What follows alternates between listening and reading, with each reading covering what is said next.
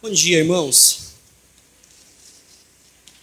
Meu nome é Daniel, eu sou um dos pastores da Igreja Batista Memorial de São Paulo, ajudando a, com o projeto Resgate. Eu quero, em nome da nossa igreja, dos nossos jovens e adolescentes, reconhecer com muita gratidão o privilégio que a gente está recebendo da igreja, por vocês terem aberto a porta da igreja, a porta da casa de vocês para receber tanto de nós com tanta generosidade, cozinhando para a gente, cuidando da gente. Nós somos muito gratos a Deus pela vida de vocês, pelo desprendimento e bondade com que vocês nos trataram ao longo desses dias. Muito obrigado, Pastor Max, a toda a igreja, a toda a liderança da igreja, que nos deu a alegria de ter esse tempo aqui. Os nossos jovens e adolescentes tiveram oportunidades muito ricas de testemunhar da fé, de colocar os dons e os talentos deles à disposição do reino de Deus e assim serem trabalhados por Deus para se tornarem mais parecidos com Jesus. A gente vem sem dúvida para servir a igreja, para de alguma forma anunciar o evangelho aqui na região, para os vizinhos, para as crianças, mas nós saímos com o coração esticado, com a maturidade aumentada, com a disposição, com o caráter de Cristo um pouco mais trabalhado em nós. E é só no reino de Deus que a gente pode experimentar isso. A gente se, se dispõe para oferecer e sai mais enriquecido do que antes de ter oferecido. Só Deus pode fazer isso. A gente vai ter a oportunidade agora de dedicar um tempo ao estudo das Escrituras, a pensar sobre a palavra de Deus. Eu quero convidar você a abrir sua Bíblia no Evangelho de Mateus, no capítulo 16. Meu objetivo hoje pela manhã é pensar um pouco com você sobre o papel, sobre a atuação, sobre a vida da igreja, sobre o ser igreja. Às vezes a gente coloca ou tenta dividir coisas que são concebidas juntas. A gente tenta colocar alguns conceitos como que em caixinhas separados, quando na verdade Deus pensou o conceito de forma completa. E a gente faz coisas mais ou menos como assim: Fulano é um pastor, Beltrano é um missionário. Missionário faz missões, vai lá, executa o trabalho. Pastores e crentes ficam na igreja trabalhando aqui. E a gente tenta categorizar os ministérios dentro da igreja como se eles tivessem até uma hierarquia de importância. Ah, alguém que abre mão de tudo e vai para a África, esse é um crente de verdade. E aqueles de nós que ficam aqui são crentes assim, 30%, sabe? Que vão viver a vida aqui e nunca vão fazer nada para Jesus. Mas parece que as escrituras relatam algo um pouco diferente, porque a Bíblia ela sim fala da ação missionária, do avanço da igreja, da atuação da igreja indo alcançar outros, trabalhar em favor de outros, mas ela não ela não distingue isso, ela não inferioriza aqueles que ficam. Porque Jesus olha para a realidade da vida da igreja e chama tanto aqueles que vão quanto aqueles que ficam, chama ambos de igreja. A igreja que vai e amplia a atuação da igreja, e a igreja que fica e atua no seu lugar para preparar novos e cuidar daqueles que também se tornam igreja. Missões existe para que a igreja de Jesus seja edificada. Missões não é um braço paralelo. O trabalho missionário não é uma atividade do lado que a gente dá um pouco de atenção, mas pelo contrário, missões é uma expressão do avanço, da vitalidade da vida da igreja. Porque aqueles que são ganhos pela missão passam a pertencer à igreja de Cristo Jesus. Veja que interessante. No dia de ontem nós tivemos aqui o culto com os adolescentes e os jovens. E os dois nós tivemos um tempo de louvor todo mundo junto e depois dividimos adolescentes e jovens. Tanto os adolescentes quanto os jovens ouviram uma pregação com base no mesmo texto, pregadores diferentes, mas uma pregação com base no mesmo texto falando sobre a identidade, sobre a nossa identidade em Cristo Jesus. E eu quero meio que continuar a conversa que eles começaram ontem falando sobre identidade, mas dessa vez pensando numa identidade mais coletiva. Se ontem eles olharam e pensaram na nossa identidade individual em Cristo Jesus, hoje eu quero que a gente olhe para aquilo que nós somos em Cristo Jesus. Há algo que você é em Cristo Jesus, mas há algo que nós somos em Cristo Jesus. E aquilo que nós nos tornamos quando somos encontrados por Jesus, nós nos tornamos igreja. Igreja é uma identidade coletiva. Mateus capítulo 16, versículos de 13 até 20 vão ser o alvo da nossa conversa que hoje é dito assim: Chegando Jesus à região de Cesareia de Filipe, perguntou aos seus discípulos: Quem os outros dizem que o filho do homem é? Eles responderam: Alguns dizem que é João Batista, outros Elias e ainda outros Jeremias ou um dos profetas. E vocês? perguntou ele.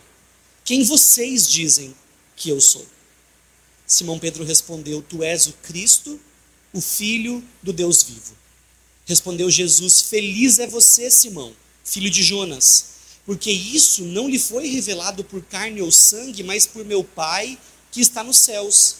E eu lhe digo que você é Pedro, e sobre esta pedra edificarei a minha igreja, e as portas do Hades não poderão vencê-la. Eu lhe darei as chaves do reino dos céus, e o que você ligar na terra terá sido ligado nos céus, e o que você desligar na terra terá sido desligado nos céus.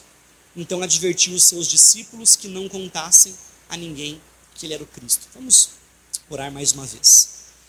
Nosso bom Pai, nós estamos diante da tua santa palavra e o nosso coração, enganoso como é, é incapaz de entender a verdade. Mas o teu espírito ilumina a nossa mente e o nosso entendimento e nos dá condições de ver aquilo que não está disponível àqueles que não têm o teu espírito. Por isso, nesse momento, é pelo papel, é pela obra do teu espírito que nós clamamos, para que ele abra o nosso entendimento, para que ele nos torne possibilitados de te entender, de ver aquilo que o Senhor está dizendo e de enxergar como essa verdade escrita há tanto tempo, ainda hoje, ecoa e fala alto para cada um de nós. Fala conosco em nome de Jesus. Amém.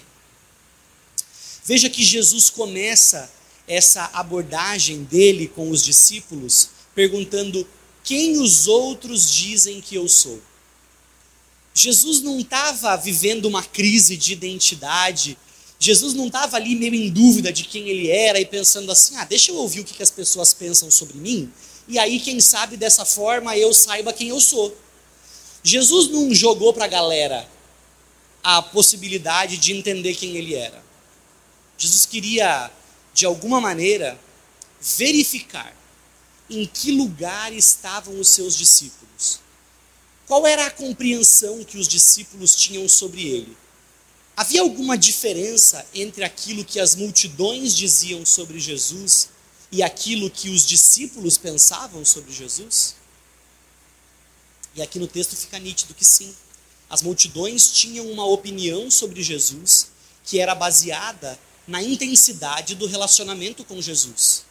Já os discípulos tinham uma percepção sobre Jesus que era baseada na intensidade da relação que eles tinham com Jesus.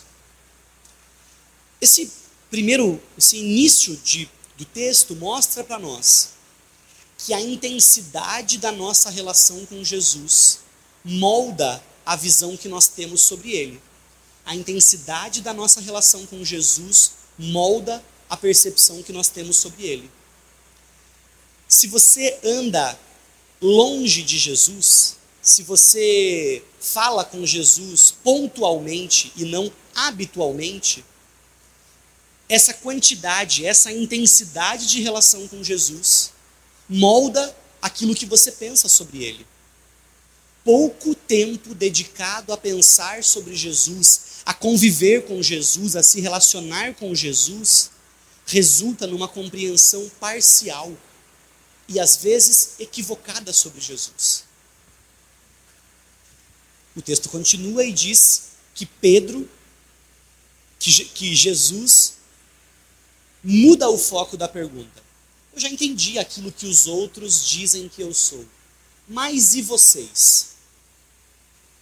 E vocês que têm andado mais de perto comigo?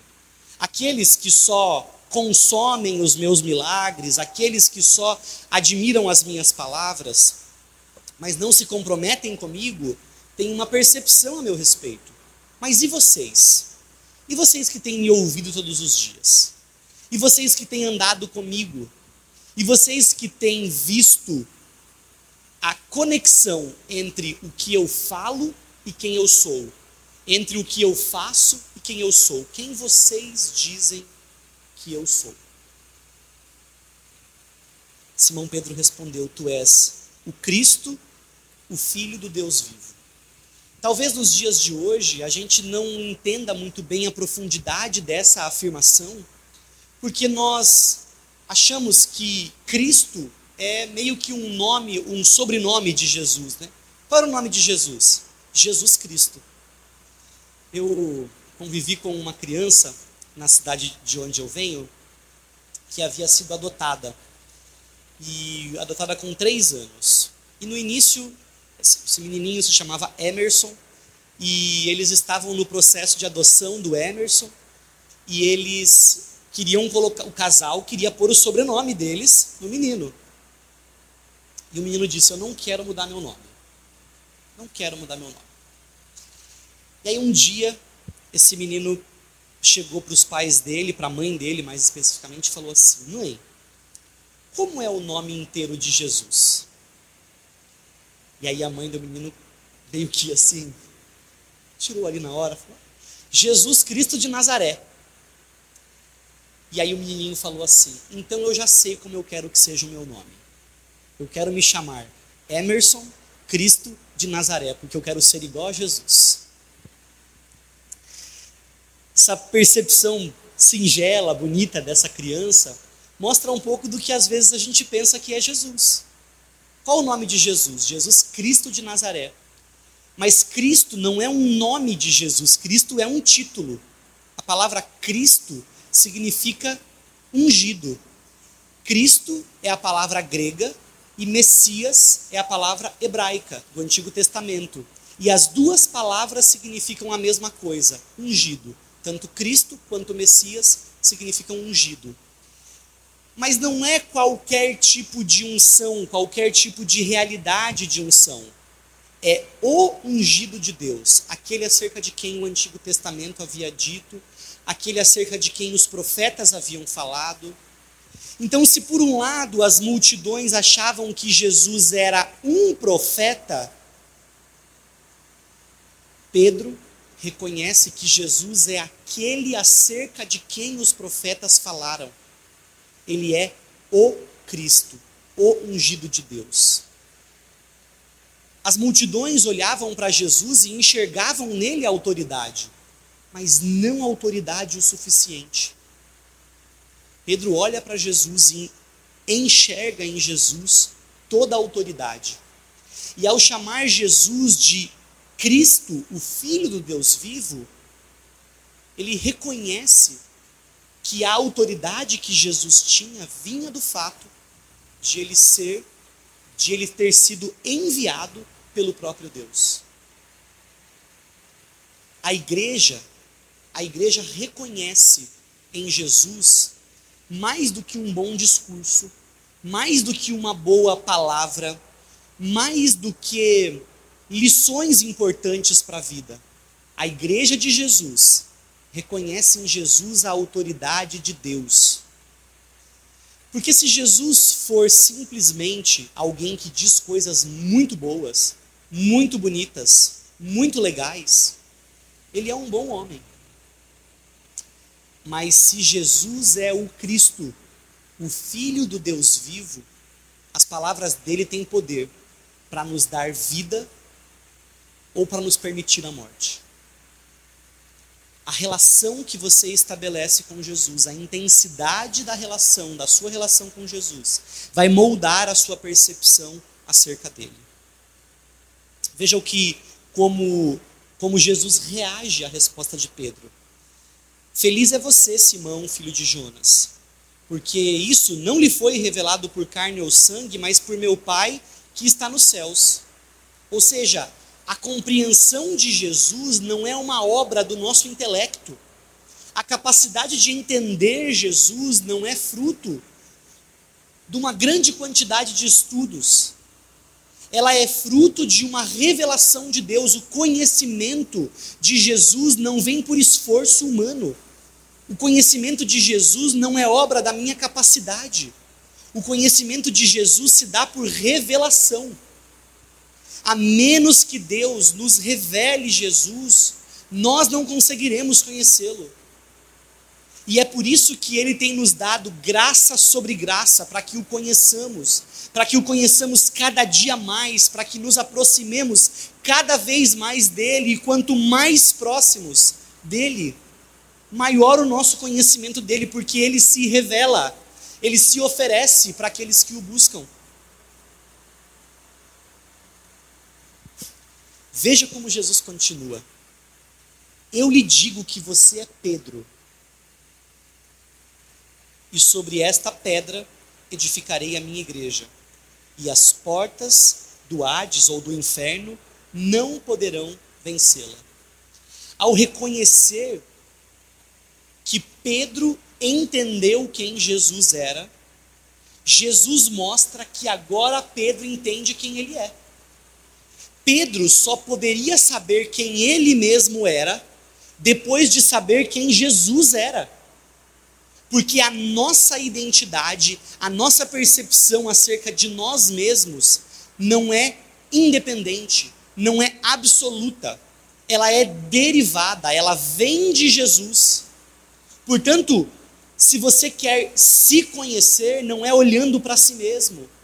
A nossa sociedade moderna fala muito sobre isso, sobre dedicar tempo você com você mesmo, sobre curtir sua companhia, sobre aprender a se amar, sobre aprender a se conhecer, sobre uma jornada de autoconhecimento, quando as Escrituras estão sempre propondo uma jornada de conhecimento do alto.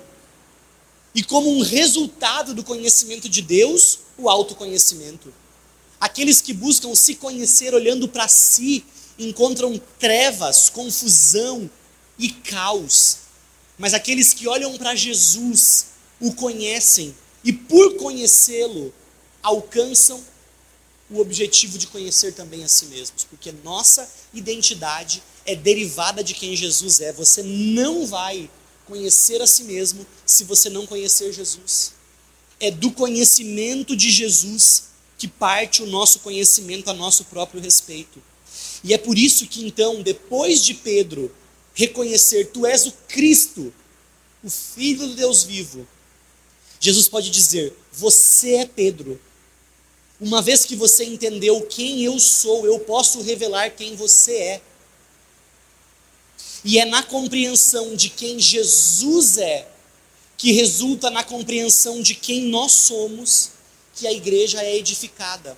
Sobre esta pedra, sobre este pilar que é a compreensão de Jesus, que é a identidade de Jesus refletindo na minha identidade, que a igreja de Jesus é edificada. Esta é a pedra sobre a qual a igreja é edificada, a compreensão de Jesus a declaração, a fé depositada em Jesus, moldando quem eu sou.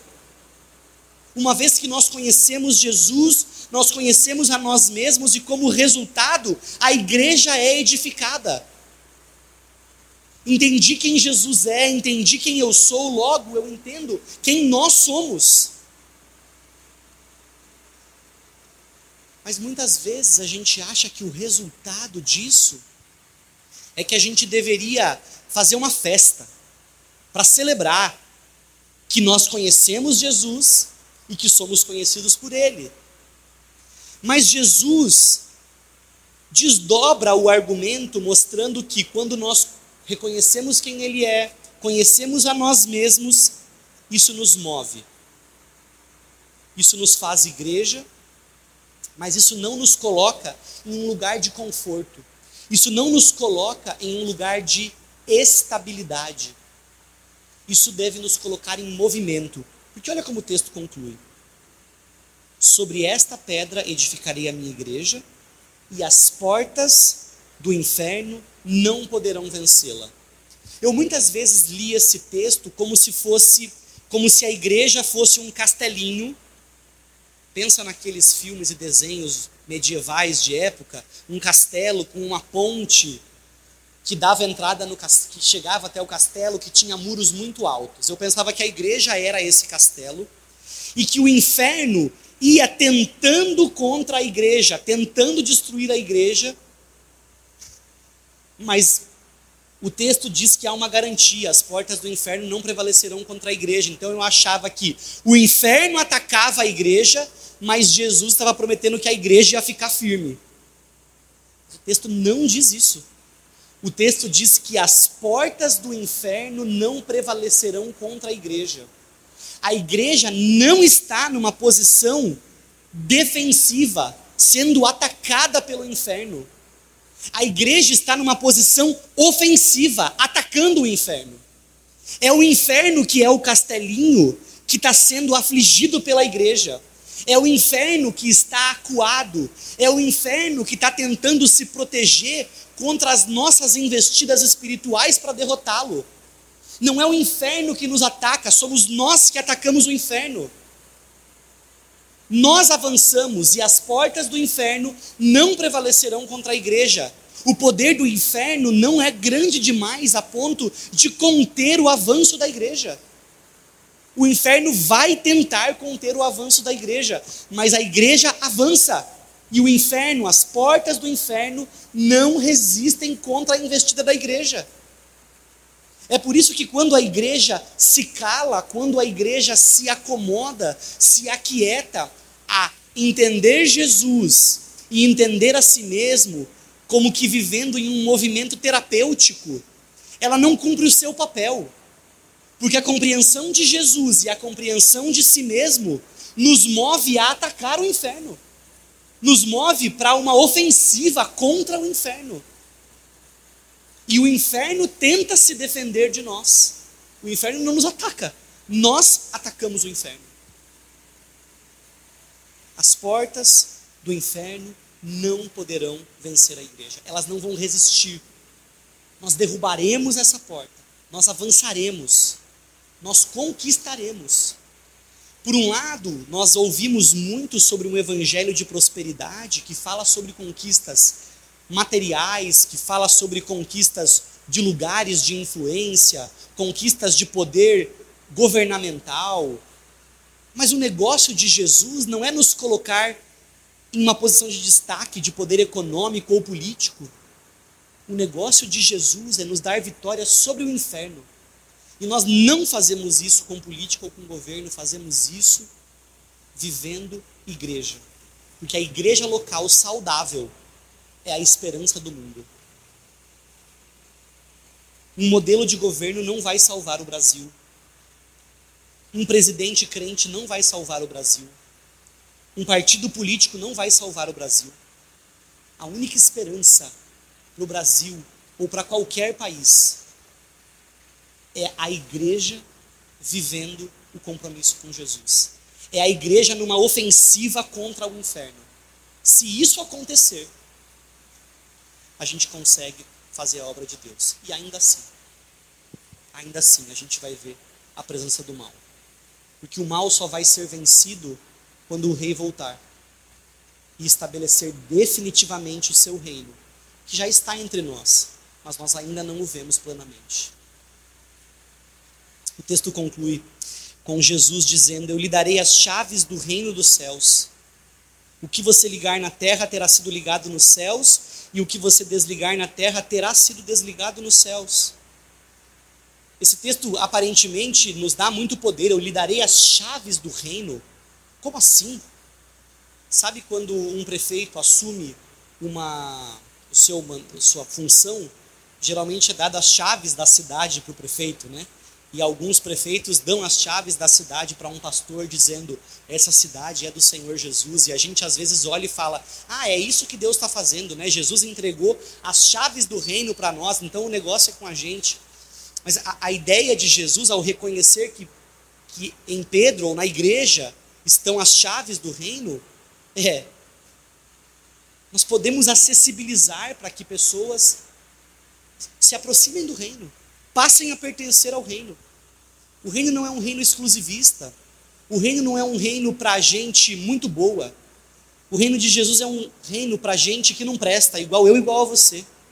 Há esperança, porque no reino de Deus vêm os doentes, no reino de Deus vêm os defeituosos, no reino de Deus vêm os rejeitados, no reino de Deus vêm os pecadores. E às vezes nós ouvimos esse tipo de coisa e falamos assim: é, nós precisamos ir lá buscar os pecadores. Mas a nossa reação ao, ao ouvir isso deveria ser: já que o reino de Deus é um reino para quem não presta, para doentes, para coxos, aleijados e rejeitados, eu sou esse humilhado, rejeitado, coxo, aleijado. O reino de Deus é para mim. Quando Jesus diz que ele é amigo de pecadores, nós achamos que a consequência é que nós, nós também devemos ser amigos de pecadores. Mas o fato de Jesus ser amigo de pecadores resulta em que ele pode ser nosso amigo, porque nós somos os pecadores de quem ele é amigo. Veja, essa versão bíblica traduz o texto assim: O que você ligar na terra terá sido ligado no céu. Algumas versões mais antigas dizem: O que você ligar na terra será ligado no céu. Como se aquilo que nós fazemos aqui influenciasse o céu ou determinasse o que acontece no céu. Mas o que o texto bíblico diz, essa tradução é uma melhor tradução porque ela diz: o que você ligar na terra terá sido ligado nos céus.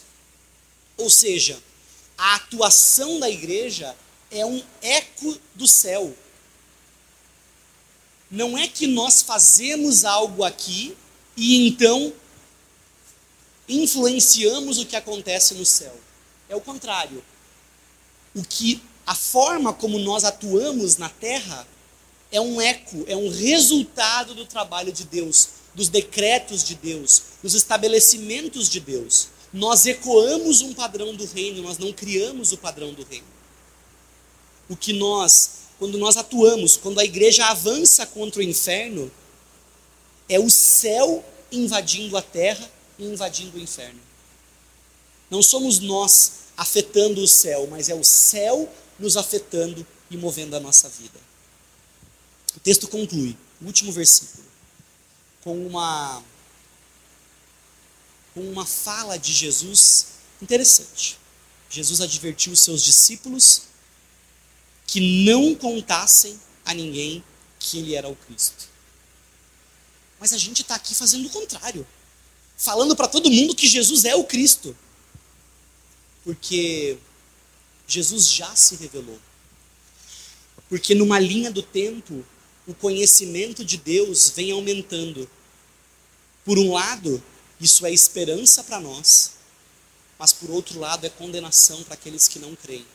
Hoje nós podemos anunciar: Jesus é o Cristo.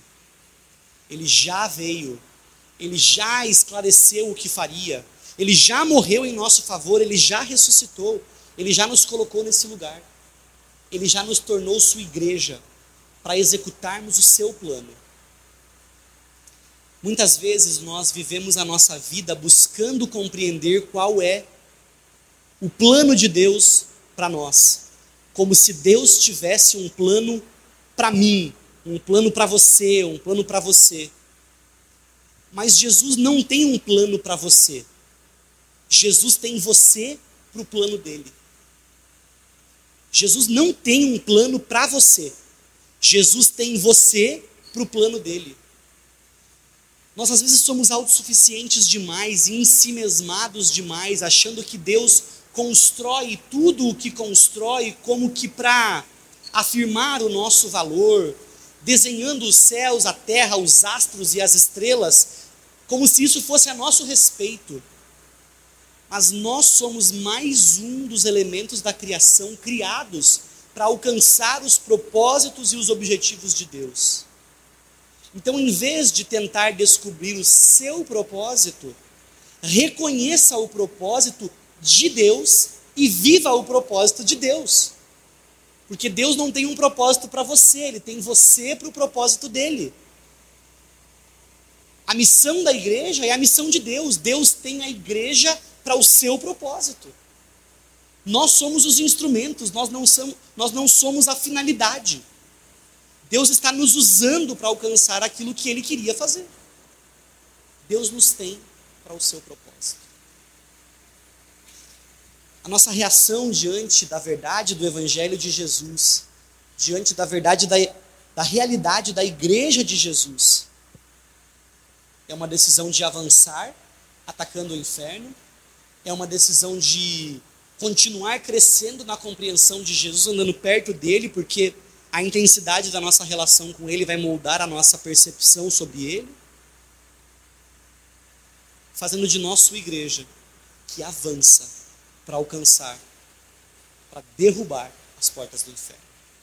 Que Deus nos dê mais uma vez a graça de não somente ouvir Sua palavra, mas de sermos obedientes a ela. Vamos orar, falar com Deus mais uma vez. Nosso Pai, nós te damos graças porque em tua palavra encontramos revelação tua para nós. Nós não andamos como cegos apalpando um caminho escuro, mas andamos como aqueles que têm à sua frente a luz do mundo iluminando o caminho.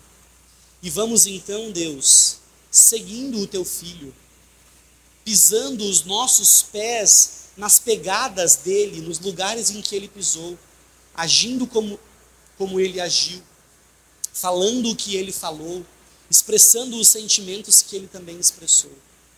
Que nós, como teu povo, tua igreja, vivamos para a tua glória,